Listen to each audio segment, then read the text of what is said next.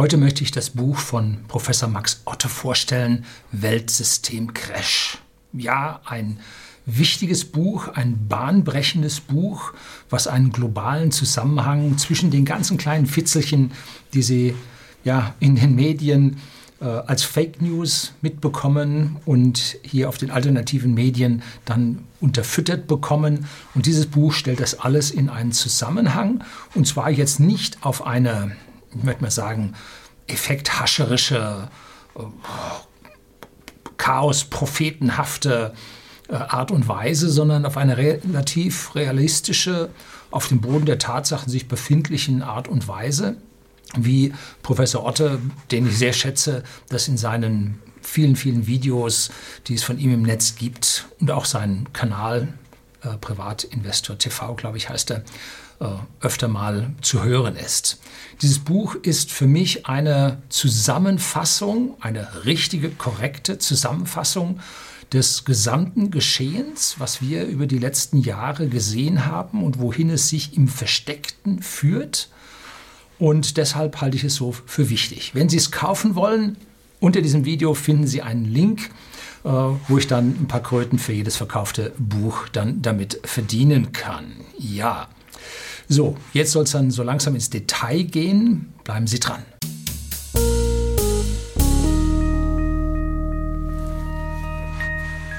Guten Abend und herzlich willkommen im Unternehmerblog, kurz Unterblog genannt. Begleiten Sie mich auf meinem Lebensweg und lernen Sie die Geheimnisse der Gesellschaft und Wirtschaft kennen, die von Politik und Medien gerne verschwiegen werden.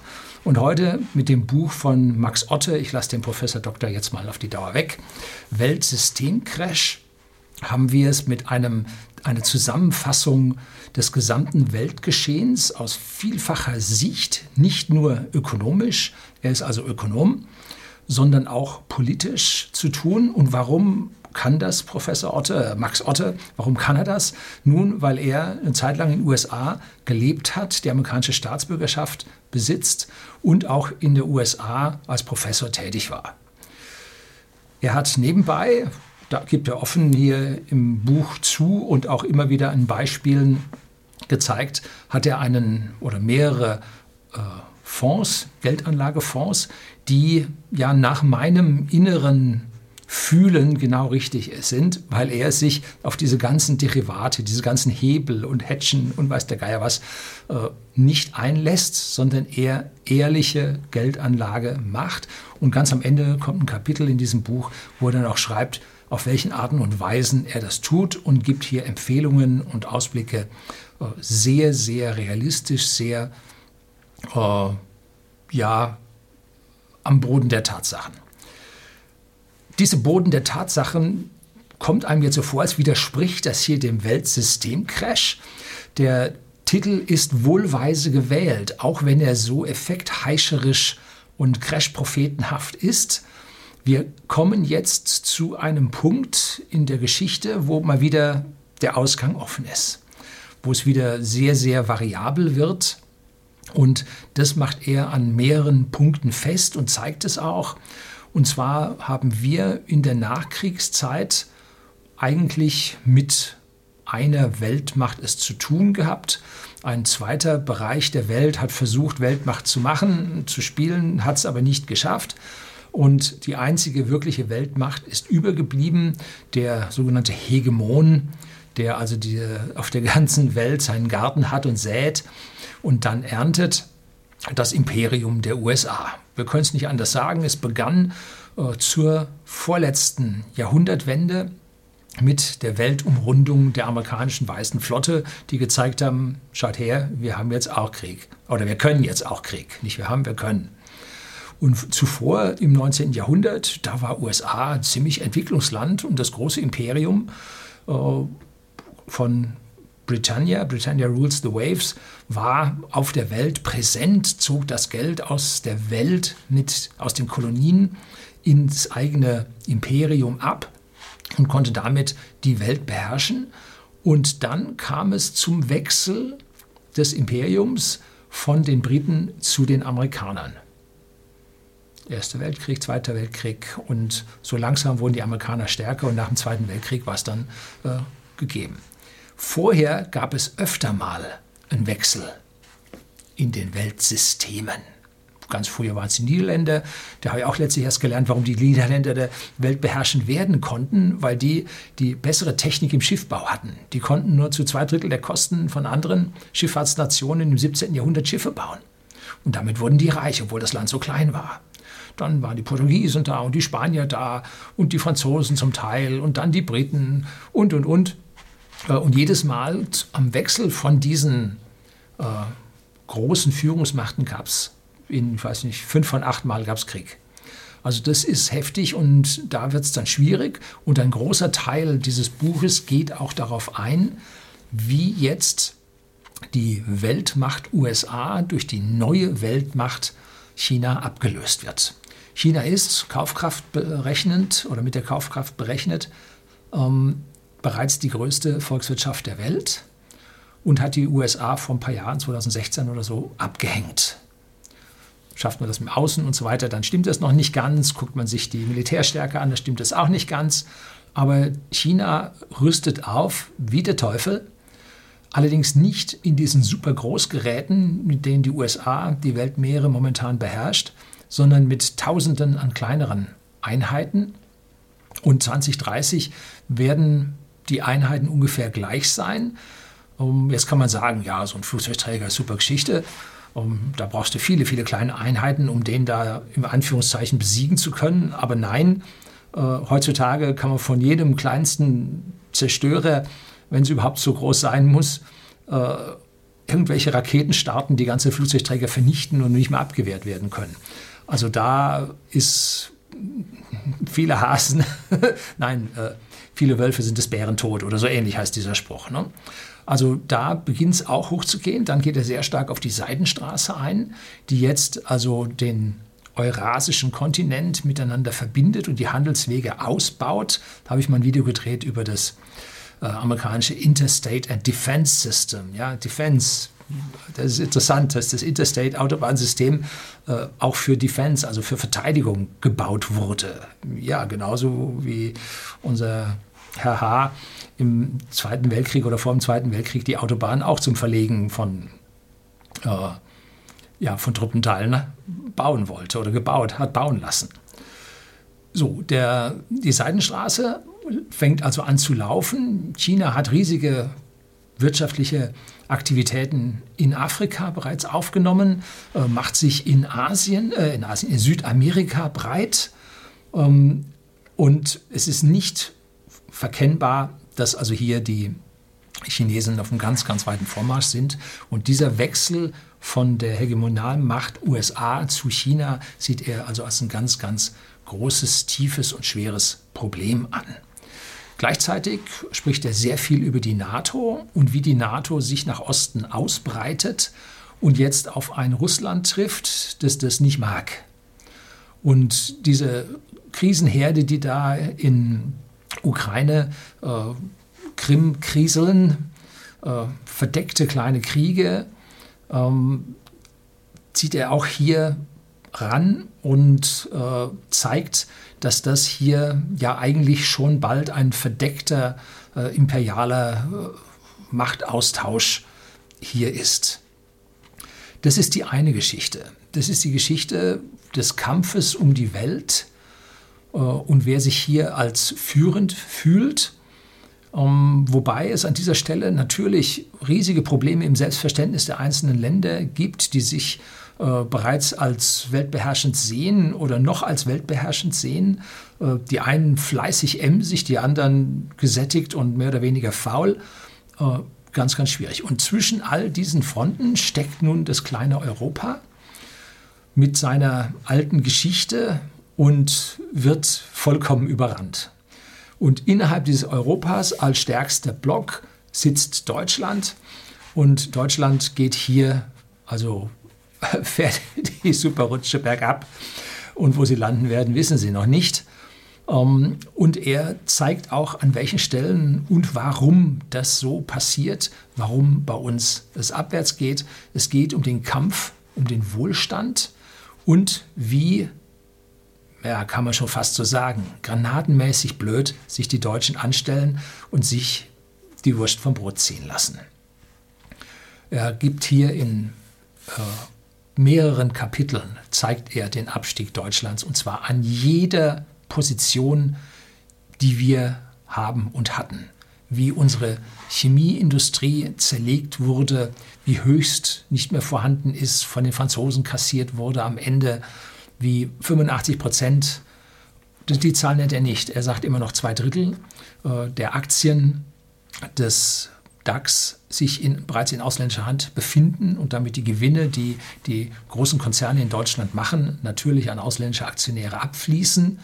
Äh, und wir uns das alles gefallen lassen, weil wir überhaupt nicht verstehen oder dem Bürger nicht zu verstehen geben, was da überhaupt abgeht, äh, wie wir uns in schlechten, schlechtesten Finanzanlagen befriedigen lassen, ähm, die vom Ausland ja, kassiert werden, ähm, wie wir uns über ja, Schulden anschreiben, äh, unseren Export in Tage 2 Salden versilbern lassen oder eben auch nicht in fiktiven Salden bei der EZB anrechnen lassen.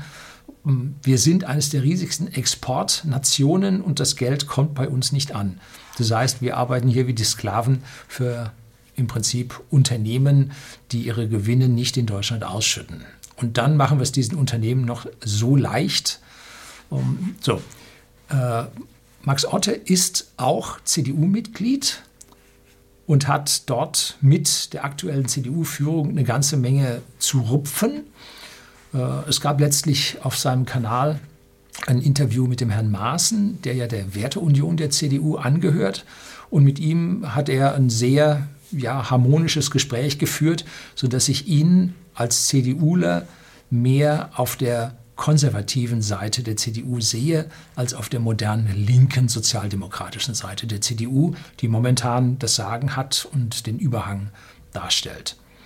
Er zeigt auch in einem sehr schönen Kapitel, wie die Zusammenhänge zwischen der Globalisierung und den amerikanischen Demokraten und dahinter die entsprechenden Geldgeber aussehen und wie Herr Trump, den er auch nicht mag, den er genauso kritisch sieht wie ich, wie Herr Trump aber dieses System gerade dermaßen ja, behindert, dass dieses Imperium USA, die Vorgängerpräsidenten von Herrn Trump, egal ob sie nun demokratisch waren oder republikanisch waren, die haben alle ihre Kriege angefangen. Und Trump, dem man jetzt die Kriegstreiberei nachsagt, ohne Ende und so, Achtung, alles Fake News. Da hat der Trump recht, wenn er Fake News schreit. Äh, er schafft es gerade so gegen seine Falken, die er natürlich über die Republikaner mit in seine äh, Verwaltung hineinbekommen hat, denen immer noch gerade noch kurz vorher, bevor es losgeht, auf die Finger zu hauen und sie zurückzupfeifen, wenn er äh, zu ja, Verhandlungen auszieht, um sich mit irgendjemandem zu unterhalten, dann muss das sehr, sehr kurzfristig passieren, damit diese Machtelite äh, ihm nicht dazwischen funkt und ihm das alles wieder kaputt macht. Darum wird auf einmal, fliegt er von Japan zurück und macht mal kurz Station äh, in Nordkorea. Darum werden solche Dinge so vergleichsweise schnell gemacht, weil sonst ja die, der Deep State, äh, sagen wir mal, die die etwas äh, verborgenen Kräfte, die hier die große politische Richtung festlegen, äh, gegen ihn so agieren können. Er spricht Herrn Trump an vielen Stellen von den gesamten ja, Be Beschuldigungen, die über unsere Medien ausgesprochen werden, an vielen Stellen frei, auch wenn er an, mit Kritik an Herrn Trump nicht spart, keine Frage spricht er doch von vielen Dingen frei, die rein populistisch von unseren rot-grünen Medien über Herrn Trump ausgeschüttet werden. Ähm, Herr Trump kämpft für sein Land, für den Bürger in seinem Land und nicht für die, die Top 100 in seinem Land oder Top 500 in seinem Land, sondern er kämpft für sein Land und das folgt automatisch daraus, dass andere Länder dann das Nachsehen haben. Und wir in Deutschland kämpfen überhaupt nicht für unser Land und damit haben wir grundsätzlich das Nachsehen. Das ist ja das, was viele, viele Menschen hier spüren. Jetzt möchte ich mal ein bisschen reingehen in die einzelnen Kapitel, weil ich habe mir diesmal keine Notizen gemacht. Ich habe gestern das Buch ausgelesen. Ich habe es in fünf Tagen habe ich es durchgehabt. Das ist viel. Das sind äh, über 500 Seiten Stoff und dann dahinter nochmal 100 so viele Seiten, äh, fast 200 Seiten Quellangaben. Und da muss ich bei den Quellangaben ein bisschen Kritik üben. Und zwar sind für mich Quellangaben aus dem Spiegel zum Beispiel vollkommen irrelevant, weil seit Klaas Relotius da geschrieben hat, und mittlerweile gibt es einen Nachfolger, der heißt auch Relotius Stefan oder so ähnlich. Ich habe es nicht ganz mitbekommen. Aber mal sehen, was sich da noch so tut. Äh, seitdem der dort geschrieben hat, äh, kann man ja sehen, dass der Inhalt vom Spiegel der Realität nicht so wirklich entspricht. Dass also hier interne äh, journalistische Kontrollmechanismen nicht funktioniert haben und aus meiner persönlichen Sicht in Zukunft auch nicht funktionieren werden, weil einfach der Spiegel nicht so viel äh, soll ich sagen, zusätzliche Gelder hat, um jetzt hier äh, wirklich Kontrolle auszuüben. Der ist genauso ausgedünnt wie alle anderen Medien, äh, weil sie halt keiner mehr konsumiert oder viel, viel weniger als früher. So, er hat das Buch in drei große Teile aufgeteilt. Der erste Teil ist der Weg in die Krise. Da befinden wir uns jetzt drin. Und das letzte Buch, was Professor Otte geschrieben hat, war, glaube ich, von 2006. Und da hat er also so die ersten Verzwickungen und die Probleme, die auf uns zukommen, schon mal vorgeschrieben, hat auch die Finanzkrise vorhergesagt an dieser Stelle. Natürlich alles mit ähm, ziemlich breitem Spektrum an Zeit, hat aber, sagen wir mal, im Großen und Ganzen zu 80, 90 Prozent recht gehabt.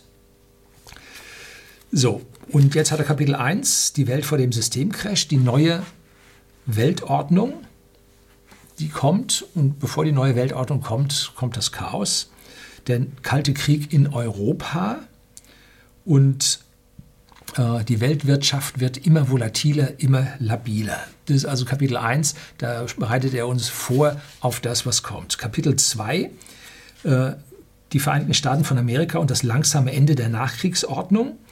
Und das ist hochinteressant. Das ist Geschichte pur. Wie diese ganzen Dinge mit Bretton Woods und so weiter alle zusammenhängen, welche Währungssysteme an welchen dran hockten, was für Schwankungsbreiten waren, warum die Weltbank gegründet wurde, warum es den äh, Währungsfonds, Internationalen Währungsfonds gibt. Und ich glaube, es kommt schon dort, warum China einen eigenen, eine eigene Weltbank gegründet hat, um eben die Beeinflussung der Hegemonalmacht USA auf der Welt halt zu reduzieren und ihren eigenen Einfluss voranzutreiben. Ne? Wird dann drauf geschimpft und äh, unsere Medien fallen darüber her. Ich wusste auch nicht, dass die Zeit zu 100 Prozent in der Hand von diesen äh, ja, Transatlantikern sich befindet, von den linken Transatlantikern. Gibt ja hier ein wunderschönes Beispiel drin. Äh, Gab es auch einen Gerichtsprozess, der dann die Zeit verloren hat. War also interessant. Ob der Gerichtsprozess genau damit zu tun hatte, hm, hm, ja, gut. Am Ende, nach 500 Seiten, bleibt so ein Gesamteindruck zurück. Sie können sich nicht mehr an jede Seite, zumindest ich kann mich nicht mehr an jede Seite erinnern. So, dann, warum jetzt die Neokonservativen in den USA wieder aufsteigen und ob die USA ein Imperium ist oder nicht. Großes Fragezeichen dahinter. Kapitel 3 kommt dann Aufstieg Chinas, wie ich es gesagt habe, die neue Seidenstraße. Und die Schweiz und Italien treten also der chinesischen Initiative bei. Dann die chinesische Expansionsstrategie erreicht Lateinamerika und Afrika und der Internationale Währungsfonds kommt unter Druck. Und China hat es geschafft, nun vom Billigproduzenten zum Technologieführer zu werden. Das ist also hochinteressant. Äh, ich bin mir nicht so sicher, ob die Amerikaner äh, in ihrem Land ein iPhone bauen könnten oder ob das nur noch in China geht. Ja, schwierig. Dann mit voller Fahrt in den Handelskrieg und dann die Aufrüstung zur See. Und dann Kapitel 4, der lange Abschied von Bretton Woods. Und da geht er auch ein, wie sich damals Deutschland verhalten hatte, äh, wie in uns unser Wirtschaftssystem in Deutschland mit der sozialen Marktwirtschaft anders aussah. Und da sieht man nun einen Unterschied bei Max Otte im Vergleich zum Markus Krall zum Beispiel. Markus Krall hängt einem sehr stark libertären, freien Gedankenflügel an und Max Otte einem Ordoliberalen, der also einen Ordnungsrahmen des Staates vorgibt und darin auch massive Vorteile sieht. Ähm, und ich hänge irgendwo so da in der Mitte. Ich bin sicherlich nicht ganz so äh, regierungssteuernd, wie äh, Max Otte das sieht, dass man hier also äh, deutliche Randbedingungen einstellen muss. Ich bin der festen Meinung, dass wir unseren Staat brauchen. Ich bin also kein Anarchokapitalist, der sagt, das wird sich alles von alleine richten. Ähm, ich bin, das ist Markus Krall aus meiner Sicht auch nicht, aber er sieht einen sehr starken konservativen, äh, auch religionsbezogenen äh, Hang dort in, dieser, in diesem ja, libertär-konservativen Gedankenbild. Und ich sehe mich eher als ja, nicht so konservativ, sondern eher sehr äh, technologisch progressiv äh, in meinem Bild. Ich habe ein sehr konservatives Familienbild. Damit komme ich mit denen wieder zurecht. Ich komme überhaupt nicht mit der Kirche zurecht. Äh, ganz am Ende äh, sagt Max Otter auch, dass er hier seiner Kirchengemeinde dankt und auch dem lieben Gott, dass das alles momentan so gut noch funktioniert.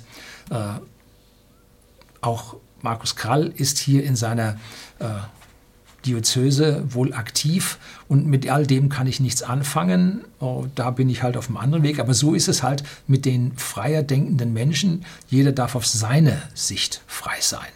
Ne? Das widerspricht nicht. Solange der, der frei ist, nicht sagt, äh, ich will Elektromobilität und deshalb nehme ich dir Geld weg als Steuern und zahle einen Bonus aus. Vollkommen falsch, sehe ich auch so. So eine Elektromobilität muss besser sein und sich von alleine tragen. Dann wird es funktionieren und dass der Staat hier regulierend eingreift, völliger Unsinn. Allerdings bin ich auch nicht der Meinung, dass man nun die Elektromobilität behindern sollte, wie es die Politik doch an allen Ecken und Kanten aufgrund von Lobbyaktionen tut. Also hier gibt es dann bei mir Unterschiede. Äh, Max Otto zum Beispiel sagt, ganz, ganz wichtig, dass man nur Autos fährt ohne Internetkonnektivität, ohne dass Daten vom Hersteller ausgelesen werden können. Ähm, möglichst äh, kein bargeldloses Zahlungssystem, weil man dann von allen verfolgt wird, die Datenkraken unterwegs sind. Ähm, so, da unterscheide ich mich dann an dieser Stelle dann auch ein, ein gutes Stück weit. Aber ja, freie Menschen sind frei in dem, was sie glauben. Wichtig ist, dass wir freien Menschen auf jeden Fall dagegen sind, dass der Staat äh, Raub an den Bürgern betreibt für Dinge, die der Bürger dann am Ende nicht will. So, das war also der lange Abschied von Bretton Woods und äh, dass die Währungspolitik und Handel und Wirtschaft allesamt global nach amerikanischen Regeln verlaufen sind. Äh, US-Handelspolitik von Clinton bis Obama, strukturelle Macht und Erpressung. Ja, er lässt den Demokraten hier nicht viel äh, Gutes übrig. Dann Teil 2 kommt im Crash-Modus, weil auf der einen Seite der ganz große Crash kommt, aber wir hangeln uns jetzt von kleinem Crash zu kleinem Crash. Und da hat er die unbewältigte Finanzkrise, die Geldpolitik im Hyperdrive, ja, von Greenspan bis Bernanke. Die haben ja äh, eine Geldpolitik betrieben, die im Prinzip immer weiter, immer runter mit den Zinsen, immer mehr Stimulus, immer mehr Macht zu Fett. Äh, krass. Das Kartenhaus der globalen Schulden, Europa etwas niedrige Staatsschulden, dafür ein maroder Bankensektor. Ja, der Bankensektor aus meiner Sicht kurz vor dem Kollaps. Da, steckt, äh, da steht Max Otto genau auf dem Punkt, äh, wo Markus Krall steht. Und wir werden es sehen, wenn, äh, ja, wenn Ende September jetzt die das Verschieben der Antragsfristen für Insolvenzen nochmal verschoben wird. Damit und die Bankenaufsicht sagt, wir gucken jetzt mal nicht auf eure Bilanzen. Die letzten von 2019 reichen völlig aus zur Bewertung, was ihr tut. Äh, so war es ja bislang an der Aussage äh, von der BaFin und von anderen Überwachungseinheiten. Wir haben, ich glaube, drei oder vier verschiedene Überwachungssysteme mit viel, viel, vielfach äh, Beamten äh, für unsere Bankenlandschaft von den Großen bis zu den Kleinsten, alles Unterschiedliche. Ne? Also Katastrophe, was da abläuft. Und die sagen momentan, wir machen beide Augen zu. Ja, gebe ich Ihnen hier unten mal einen Link, den ich letztlich auch auf Facebook gepostet habe. Was hier gerade passiert, dass die Banken einen Freifahrtschein bekommen haben. Das wird man verlängern müssen, oder aber man wird die ganzen Insolvenzen direkt kommen sehen. Ja, wird interessant. Äh, die, falsche, die Folgen von falscher Regulierung und Niedrigzinsen und der nächste Crash. Hm, ja, den Zeithorizont, sagt er auch, ist sehr schwer einzuschätzen, äh, aber auch mit 2006 hat er nur zwei Jahre gebraucht, bis der Crash dann kam, also mit seinem letzten Buch, den dann auch vorhergesagt hat.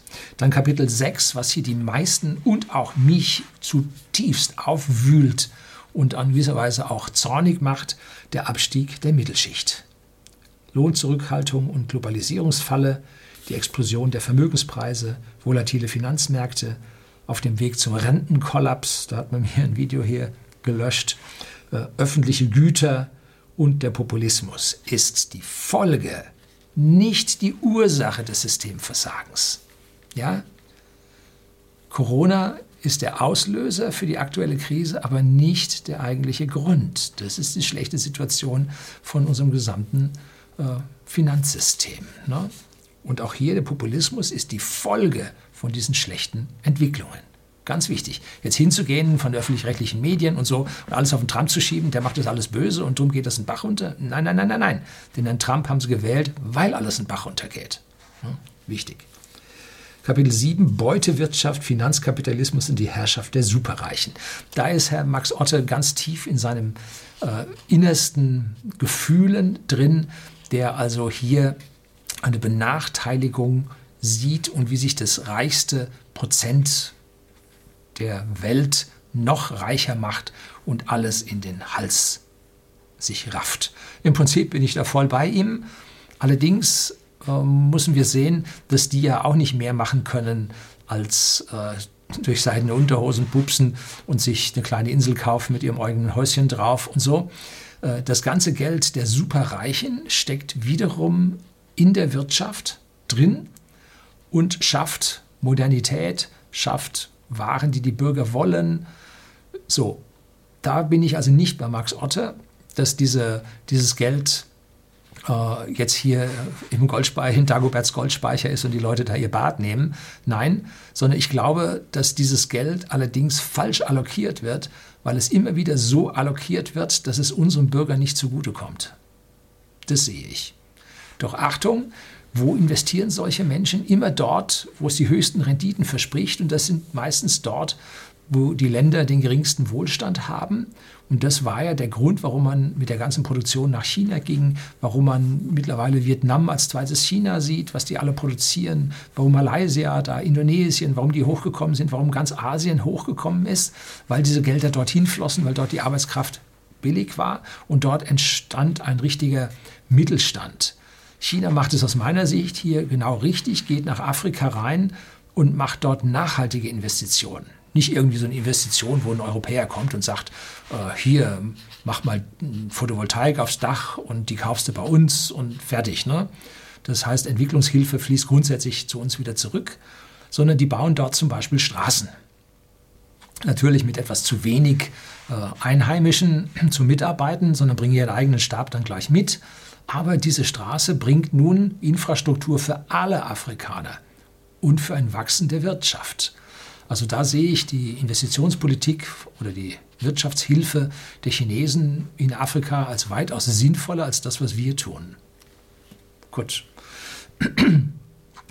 ähm, und da äh, schimpft er sehr stark auf dieses obere eine Prozent.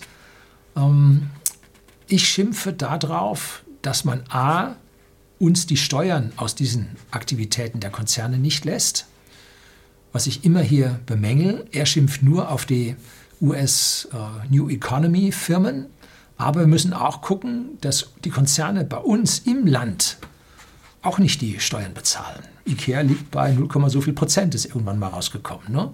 Und die anderen Konzerne machen es bei uns nicht anders. Und was verdient wird, geht über die Dividenden äh, aus unseren Konzernen sowieso zu, er sagt 66 Prozent, ich habe eine Zahl von 85 Prozent gelesen, raus ins Ausland. Also ich habe nichts dagegen, dass hier Leute, die es gut können, ihre Milliarden verdienen. Habe ich nichts dagegen. Aber wir brauchen unseren fairen Anteil daran und die Milliarden müssen in vernünftige Dinge reinvestiert werden und das sind nicht so und so viel tausend Flugzeuge, also Kampfflugzeuge und so und so viel tausend Kriegsschiffe und äh, zwei äh, Prozent des BIPs in vollkommen wahnsinnige Militärprojekte in Europa und so und all das vollkommener Unsinn, sondern äh, dieses Geld sollte investiert werden in Firmen, die Wohlstand für alle auf der Welt generieren. Das ist das Wichtige aus meiner Sicht. Dann kommt Kapitel 8, Donald Trump, der Populist und das System, Wahlkampf und Sieg, da wird dann besprochen. Auf dem Boden der außenpolitischen Realität, das Imperium schlägt zurück, Migrations-, Innen- und Wirtschaftspolitik, Verschwörungen, Enthüllungen und die Mainstream-Medien. Moskau, Moskau mischt mit oder doch nicht. Und da zeigt er minutiös auf, wie diese Wahlkampfbeeinflussung durch Russland, durch nichts, aber auch nichts zu halten war. Und das wurde gerichtlich geklärt. Und der ganze Angriff der Demokraten, dass die Russen äh, Trump an die Macht gebracht hätten, war komplett gelogen, war komplett Fake News. Und jetzt müssen sich die was anderes überlegen. Äh, und äh, ja, da die, sind die Medien jetzt ein bisschen gerade konfus. Und jetzt befinden wir uns wieder im Vorwahlkampf für die USA. Auch darauf geht er ein. Dann wird es düster. Das war also das Beschreiben der aktuellen Situation, wie alles geht. Und jetzt wird es düster, und zwar die Europäische Union auf dem Weg in die EUDSSR. Ja, Parallelen zur UdSSR sind erwünscht.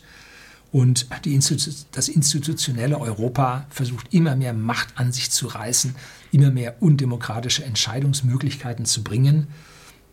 Und innerhalb Europas sind alle zerstritten, wehrlos und fremdbestimmt. Wenn es zum diplomatischen Kampf zwischen Frankreich und Deutschland kommt, gewinnt Frankreich immer. Wir geben immer nach. Äh, konnten wir jetzt auch wieder sehen, das ist jetzt von mir, stand nicht hier im Buch, wie die Franzosen den Milliarden, 500 Milliarden, der bestimmt teurer wird auf eine Billion Auftrag zur Entwicklung des neuen äh, Kampfsystems, Kampfflugzeugsystems dann kassiert haben. Und ein paar Wochen drauf wurde Ursula von der Leyen dann Kommissionspräsidentin. Ups, von der Verteidigungsministerien, die dem zugestimmt haben, wird, ups, zum Kommissionspräsidentin, ja, ein Stellen, wer Böses denkt. Über Frau von der Leyen lässt er sich also auch länglich und sehr negativ über seine Parteikollegin aus. Kapitel 10, der Euro-Crash mit Vollgas vor die Wand. Europäisches Währungssystem Euro und die EZB. Das Euro-Desaster auf dem Weg in die Planwirtschaft. Ja, ohne Angriff der EZB, die von der Politik gewünscht ist und durch die Besetzung der Personen durch ehemalige Politiker äh, auch automatisch so erfolgt, äh, kann es nicht anders gehen, als dass die EZB immer hottig plant, wer wie viel Geld bekommt und so. Wenn man sich jetzt anschaut, unsere Mehrwertsteuersenkung in Deutschland wird dem Bürger irgendwas, was waren es, 20 Milliarden bringen an Ersparnissen. Und gleichzeitig werden 1300 Milliarden ins Finanzsystem gepumpt. 20 Milliarden für die Bürger, 1300 Milliarden fürs Finanzsystem. Hm, das zeigt so das Verhältnis zueinander. Äh, Planwirtschaft für die Bürger, äh, Geld für andere. Krieg gegen Bargeld. Max Otto spricht sich also sehr stark für Bargeld aus, dass er, wo es geht, nur mit Bargeld bezahlt. Und er hat auch keine so äh, Kredit, äh, nicht Kreditkarten, äh, äh, Punktekarten, Payback und also Zeug, das Einzige, was er hat, ist, hat ein Punktekonto bei der Lufthansa, aber da ist er eh vollkommen äh, gläsern, wo er wohin äh, geflogen ist. Oh, da kann er dann auch sein Punktekonto da nehmen. Aber das eine Prozent, na gut, das eine Prozent als Finanzinvestor, ein Prozent über die Zeit bringt auch was. Ne? Besser als nichts. Gleicht zumindest mal einen Teil der Inflation wieder aus. Dann Euro, Euro vor der äh, mehr Planwirtschaft und Umverteilung, Bankenunion, Sicherungssysteme, Arbeitslosenversicherung und Haushalt der Eurozone. Hier wird vergemeinschaftet und den Deutschen weggenommen. Na, ganz, ganz klar.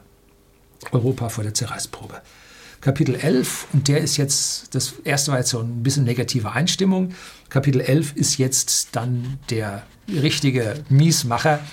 Äh, ich hatte ihm vor einem der letzten Videos mal gesagt gehabt, äh, wenn Sie das hier sich anschauen, dann haben sie sich die Nacht versaut und vielleicht das Wochenende versaut, äh, bevor sie da wieder äh, positiv denken können. Wenn sie dieses Buch gelesen haben, ab Kapitel 10, dann haben sie aber eine Woche oder zwei zu tun, bis sie ihr Hirn wieder auf gerade bekommen von diesen depressiven äh, Einschlägen, die da erfolgen. Ne?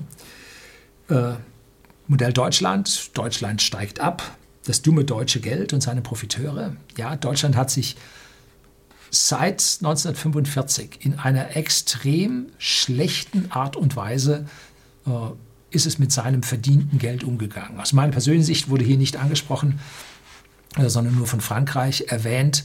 Deutschland hat die Hälfte seines Goldschatzes von 3400 Tonnen oder so damit bekommen, dass sie in der Wirtschaftsboomzeit, dem Wirtschaftswunderzeit, die Sachen in die Welt verkauft haben für Dollar und diese Dollar in Gold getauscht haben.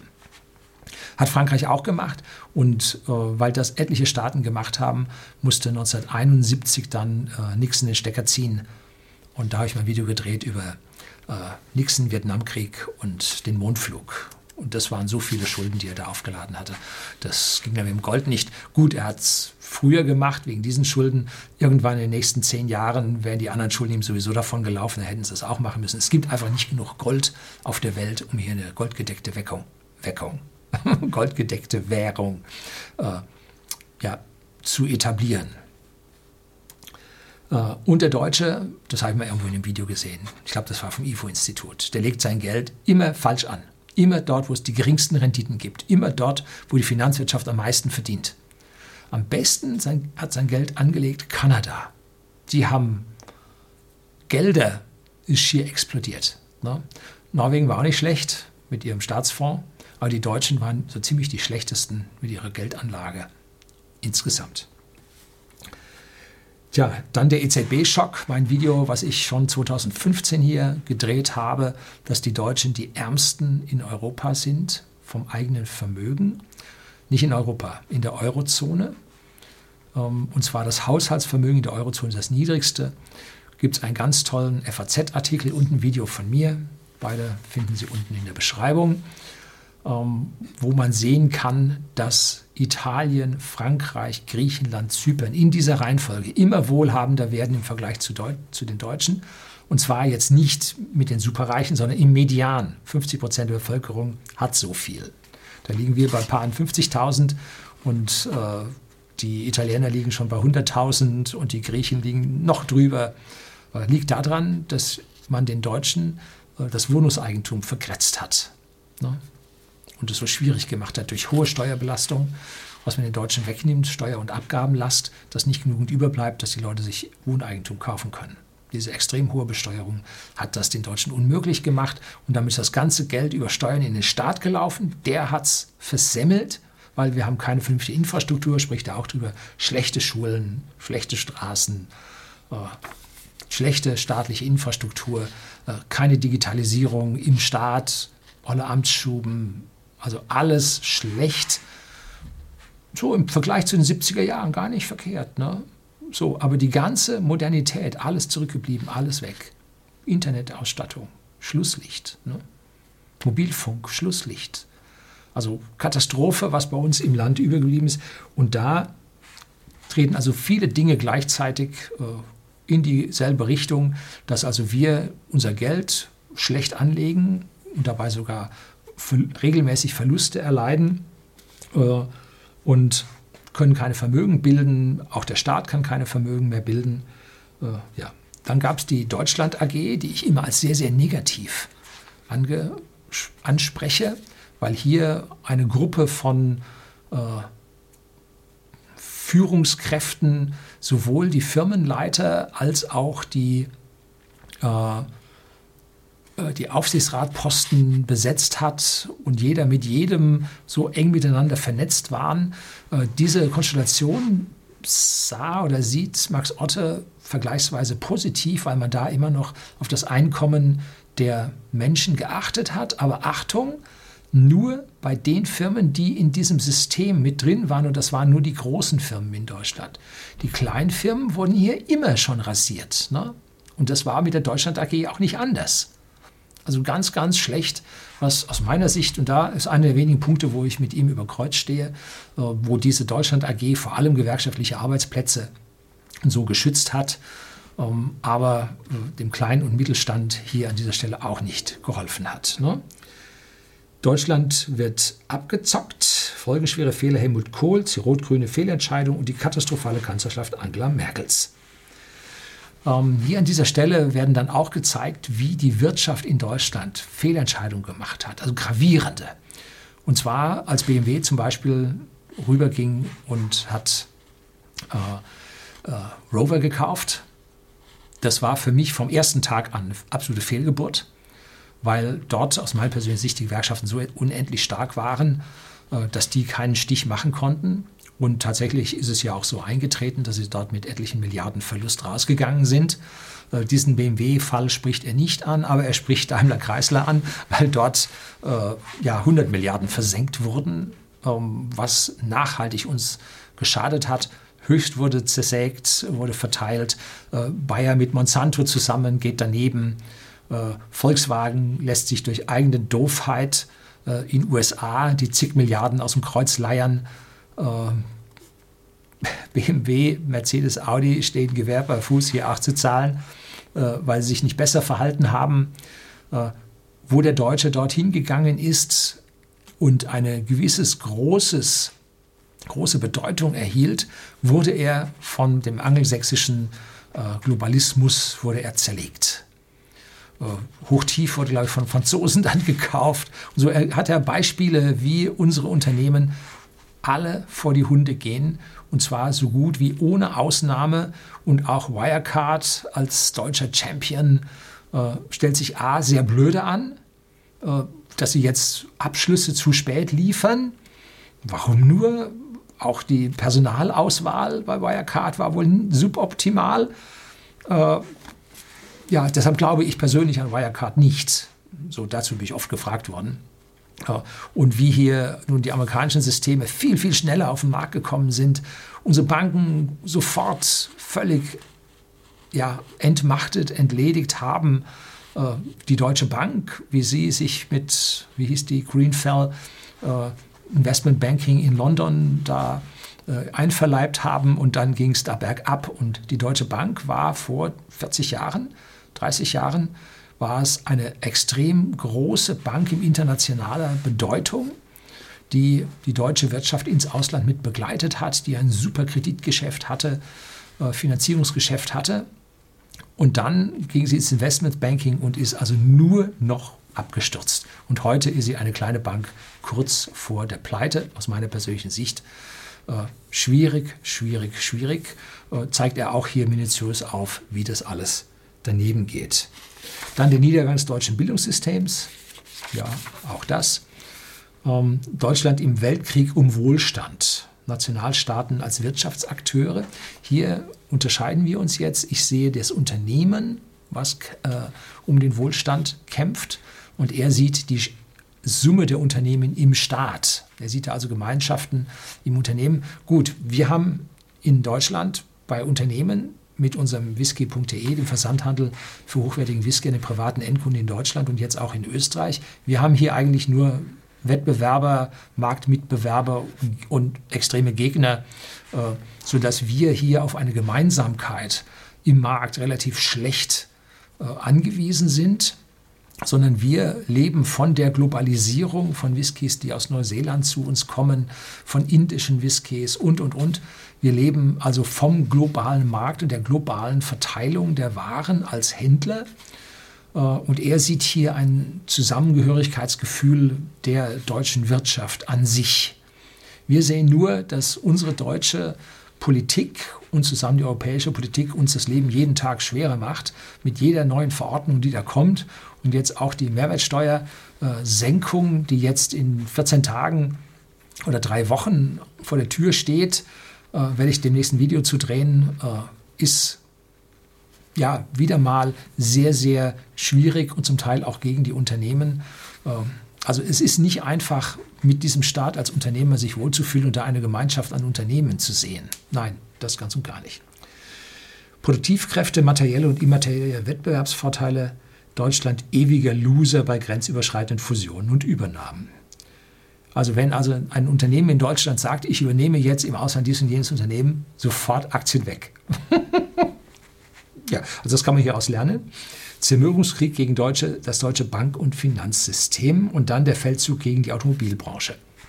Ja, äh, Feldzug kann ich unterschreiben gegen die Deutschen, aber die Deutschen sind auf der anderen Seite auch so konservativ blöd, dass sie den Zug der Zeit nicht erkennen, sondern sich sagen, ah, in 20 Jahren haben wir Wasserstoff, das ist viel, viel wichtiger, bis dahin fahren wir Diesel und so weiter. Aber sie erkennen nicht, wo die, oder doch sie erkennen es schon, aber sie haben nicht die Kraft zu sagen, wir kannibalisieren uns mit unseren Elektroautos selber, sondern in typischer Disruption fahren sie ihr altes Teil weiter, bis der Cut kommt und die Autos nicht mehr verkauft werden können. Und der Verfall der deutschen Automobilindustrie wurde 2015 im September mit dem Aufkommen des Dieselskandals äh, beschlossen. Und deswegen hatte ich mich dort in 2015 von meinen Automobilaktien komplett getrennt. War eine gute Entscheidung, äh, komplett von den Deutschen, aber ich blieb tatsächlich den höchsten Gewinn, den ich jemals mit einer Aktie gemacht habe, in absoluten Werten war Volkswagen. Hm, ja, gebe ich zu, obwohl ich den Laden nun überhaupt nicht mag. Ähm, aber äh, ich bin auch aus Tesla raus, weil mir die Sache zu volatil ist. Mittlerweile ja, wenn die Chinesen ihre billigen E-Autos auf den Markt werfen, wird es auch für Tesla schwierig. Also ich bin nach wie vor skeptisch bei Tesla, auch wenn sie auf höchsten Höhen mittlerweile notieren und es Gedanken gibt, dass die Aktienkurs von 2000 relativ bald erreichen sollten. Ich bleibe nach wie vor skeptisch. Wenn Tesla im nächsten Crash nochmal runterkommt auf, ich sag mal, 200, 150 Dollar, dann werde ich tatsächlich wieder welche kaufen, aber keine so riesengroße Position, wie manche hier auf dem Kanal es getan haben, ähm, weil die Volatilität bei Tesla wird auch groß bleiben. Zumindest meine Meinung. So, Kapitel 13. Fake News, Überwachungsstaat, Repression und die Geburt einer neuen Weltordnung. Und hier gibt er nun, das ist also jetzt das Cassandra-Kapitel schlechthin, hier gibt er nun drei äh, Szenarien, und einer ist Weltkrieg. Eines ist Weltkrieg, dass der Kalte Krieg, der mittlerweile so im südchinesischen Meer und in der Ukraine und in Afrika und in Arabien und so, da die kleinen Scharmützel, die laufen, dass die sich auf einen großen Weltkrieg ausweiten äh, und damit ein großes Chaos bringen. Und eine andere Theorie ist, dass es also äh, hingeht zu einem ja, planwirtschaftlichen Sozialismus großer Natur, was auch schlecht ist. Und der dritte hängt so mitten dazwischen. Ne? Tja, das Ende der Aufklärung, weil jetzt für Klimagläubige äh, und was für alles für äh, ja, dass abweichende Meinungen nicht mehr zugelassen werden und zensiert werden. Man muss hier schon bei YouTube seine Wortwahl zum Teil sehr vorsichtig wählen, dass die Algorithmen einen nicht kriegen.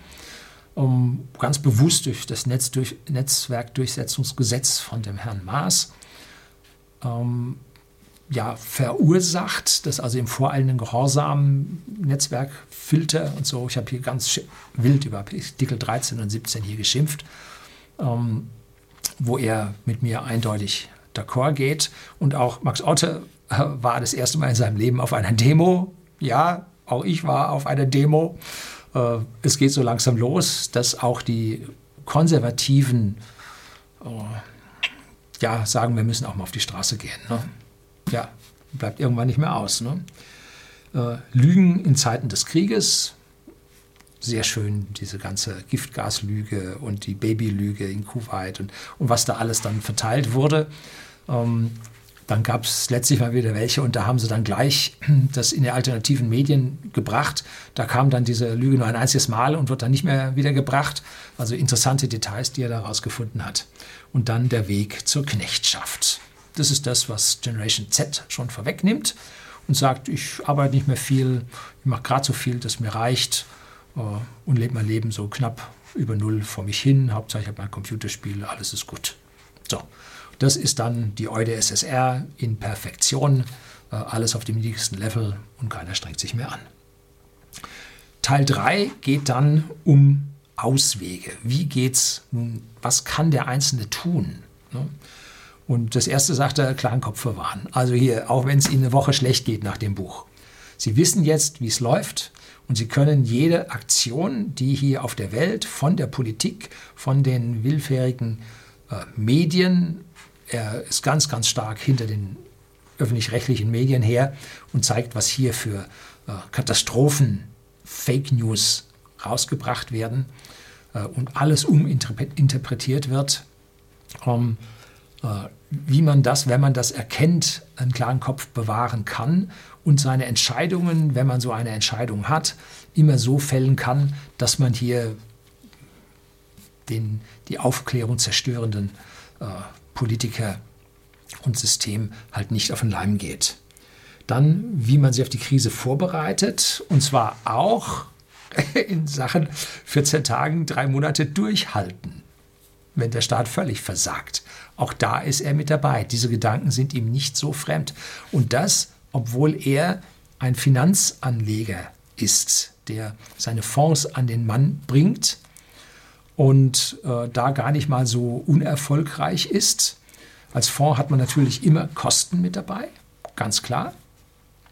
Aber durch seine konservative Anlage äh, sind auch solche Spekulationsverluste, die zwischendrin ganz naturgemäß bei anderen äh, Anlagen auftreten, sind bei ihm nicht dran. Und langfristig sind einige Fonds dabei, die sich relativ gut entwickelt haben. Er zeigt dann hier auch entsprechend äh, Diagramme, wie sich das zueinander stellt. Dann ganz, ganz wichtig, Geld ist Chefsache. Sie müssen sich selber darum kümmern und machen Sie nicht den Hund zum Wächter des Wurstdepots. Sprich, lassen Sie nicht die Bank über Ihr Geld entscheiden. Die schlechteste Entscheidung, zum Bankberater zu gehen, ist die schlechteste Entscheidung. Man meint zwar, ha, da gibt es die Beratung umsonst. Der Deutsche ist wichtig, umsonst. Ne? Und bei einem Finanzberater, externen Finanzberater, zahlt man für die Beratung. Ne? Bloß das, was Sie für die Beratung bezahlen, ein paar hundert wenn es viel ist, ein paar tausend Euro, äh, das holen sie über die Jahre megamäßig wieder rein. Und bei der Bank holt die Bank megamäßig über die Jahre die, die entsprechenden Kosten bei Ihnen ab. Ne? Also ganz, ganz wichtig, äh, Beratung kostet was, aber lassen Sie es nicht von der Bank machen. Ne? Dann verschiedene, äh, dann verschaffen Sie sich eine finanzielle Schwimmweste, besser noch ein Rettungsboot. Und dazu gehört es also Geld für ein paar Wochen, ein paar Monate, auch ein paar Jahre. Seine Schwimmweste, glaube ich, sind sechs Monate und sein Rettungsboot sind drei Jahre. So viel Geld auf der Seite zu haben, dass man davon leben kann. Allerdings geht er davon aus, äh, dass hier nicht eine große sozialistische Enteignung kommt. Dann ist es sowieso alles Schall und Rauch, dann ist auch sein Job weg und sein Unternehmen ist weg. Dann kann man es dann gleich vergessen. Dann sollte man sich klar darüber sein, wo das Geld liegt, in welcher Vermögensklasse es liegt. Macht er sehr schöne Aufstellungen darüber. Und dann, ganz wichtig, suchen sich sichere Länder und Banken. Meine Rede hier. Hier in dem Buch auch ein Kapitel drin. Da sind wir also absolut im Gleichklang, dass wir bei unseren europäischen Banken ganz, ganz schlecht aufgehoben sind. Ne? So, dann persönliche Vermögensbilanz, Einnahme-Ausgabeplan. Stellen Sie Ihre Einnahmen auf eine sichere und breite Basis und dann die Kapitalanlage. Also so lange auf dem Arm da gestützt. Ja. Kapitalanlage für die Krise, strategische Vermögensaufteilung für die Krise, in der Krise Gold- und Edelmetalle, Unsicherheitsfaktor Notenbanken, Aktien von Goldminenbetreibern, kommt im nächsten Video von mir nochmal hier über Gold. Äh, Bargeld, Anleihen und Devisen. Auch er sagt, man sollte sich ein paar kleine Scheine zu Hause lassen, auch Nicht-Euro-Scheine zu Hause haben. Ja, äh, da schwimmen wir voll im Gleichklang. Immobilien, Aktien, Königsaktien finden. Ja, der Königsweg bei den Aktien ganz wichtig. Äh, er nennt auch die weltweit aus allgemeiner Sicht mit Bewertungen von Moody's, Standard Poor's und Fitch, die allesamt in den Krisen oft falsch gelegen haben, stellt eine Liste von Banken zusammen äh, und bei den Top, waren das Top 20 oder so, war keine Deutsche dabei. Das waren allesamt kanadische, US- und australische Banken. Kanada hat sich dort an der Stelle, obwohl es jetzt gerade einen heftigen Linksruck gibt, äh, an der Stelle ziemlich gut aufgestellt gehabt in der Vergangenheit. Dann Gier, Furcht und der Unternehmenswert. wir können Krise und don't lose. Und don't lose ist etwas ganz, ganz Wichtiges, wie er äh, beschreibt, wie ein vernünftiges Verhalten äh, an der Börse oder an der Geldanlage überhaupt ist. Äh, anhand eines Beispiels, wo ein Finanzmanager, äh, wissend groß, Name ich wieder vergessen, ähm, befragt wird, was denn der richtige Weg an der Börse wäre. Und dann dauert es ein Weich, der andere denkt, naja, der will ihn jetzt verarschen oder sagt gar nichts oder ignoriert ihn jetzt und so. Und dann kommt er raus und hat wirklich nachgedacht und nachgedacht und hat einfach gesagt, don't lose.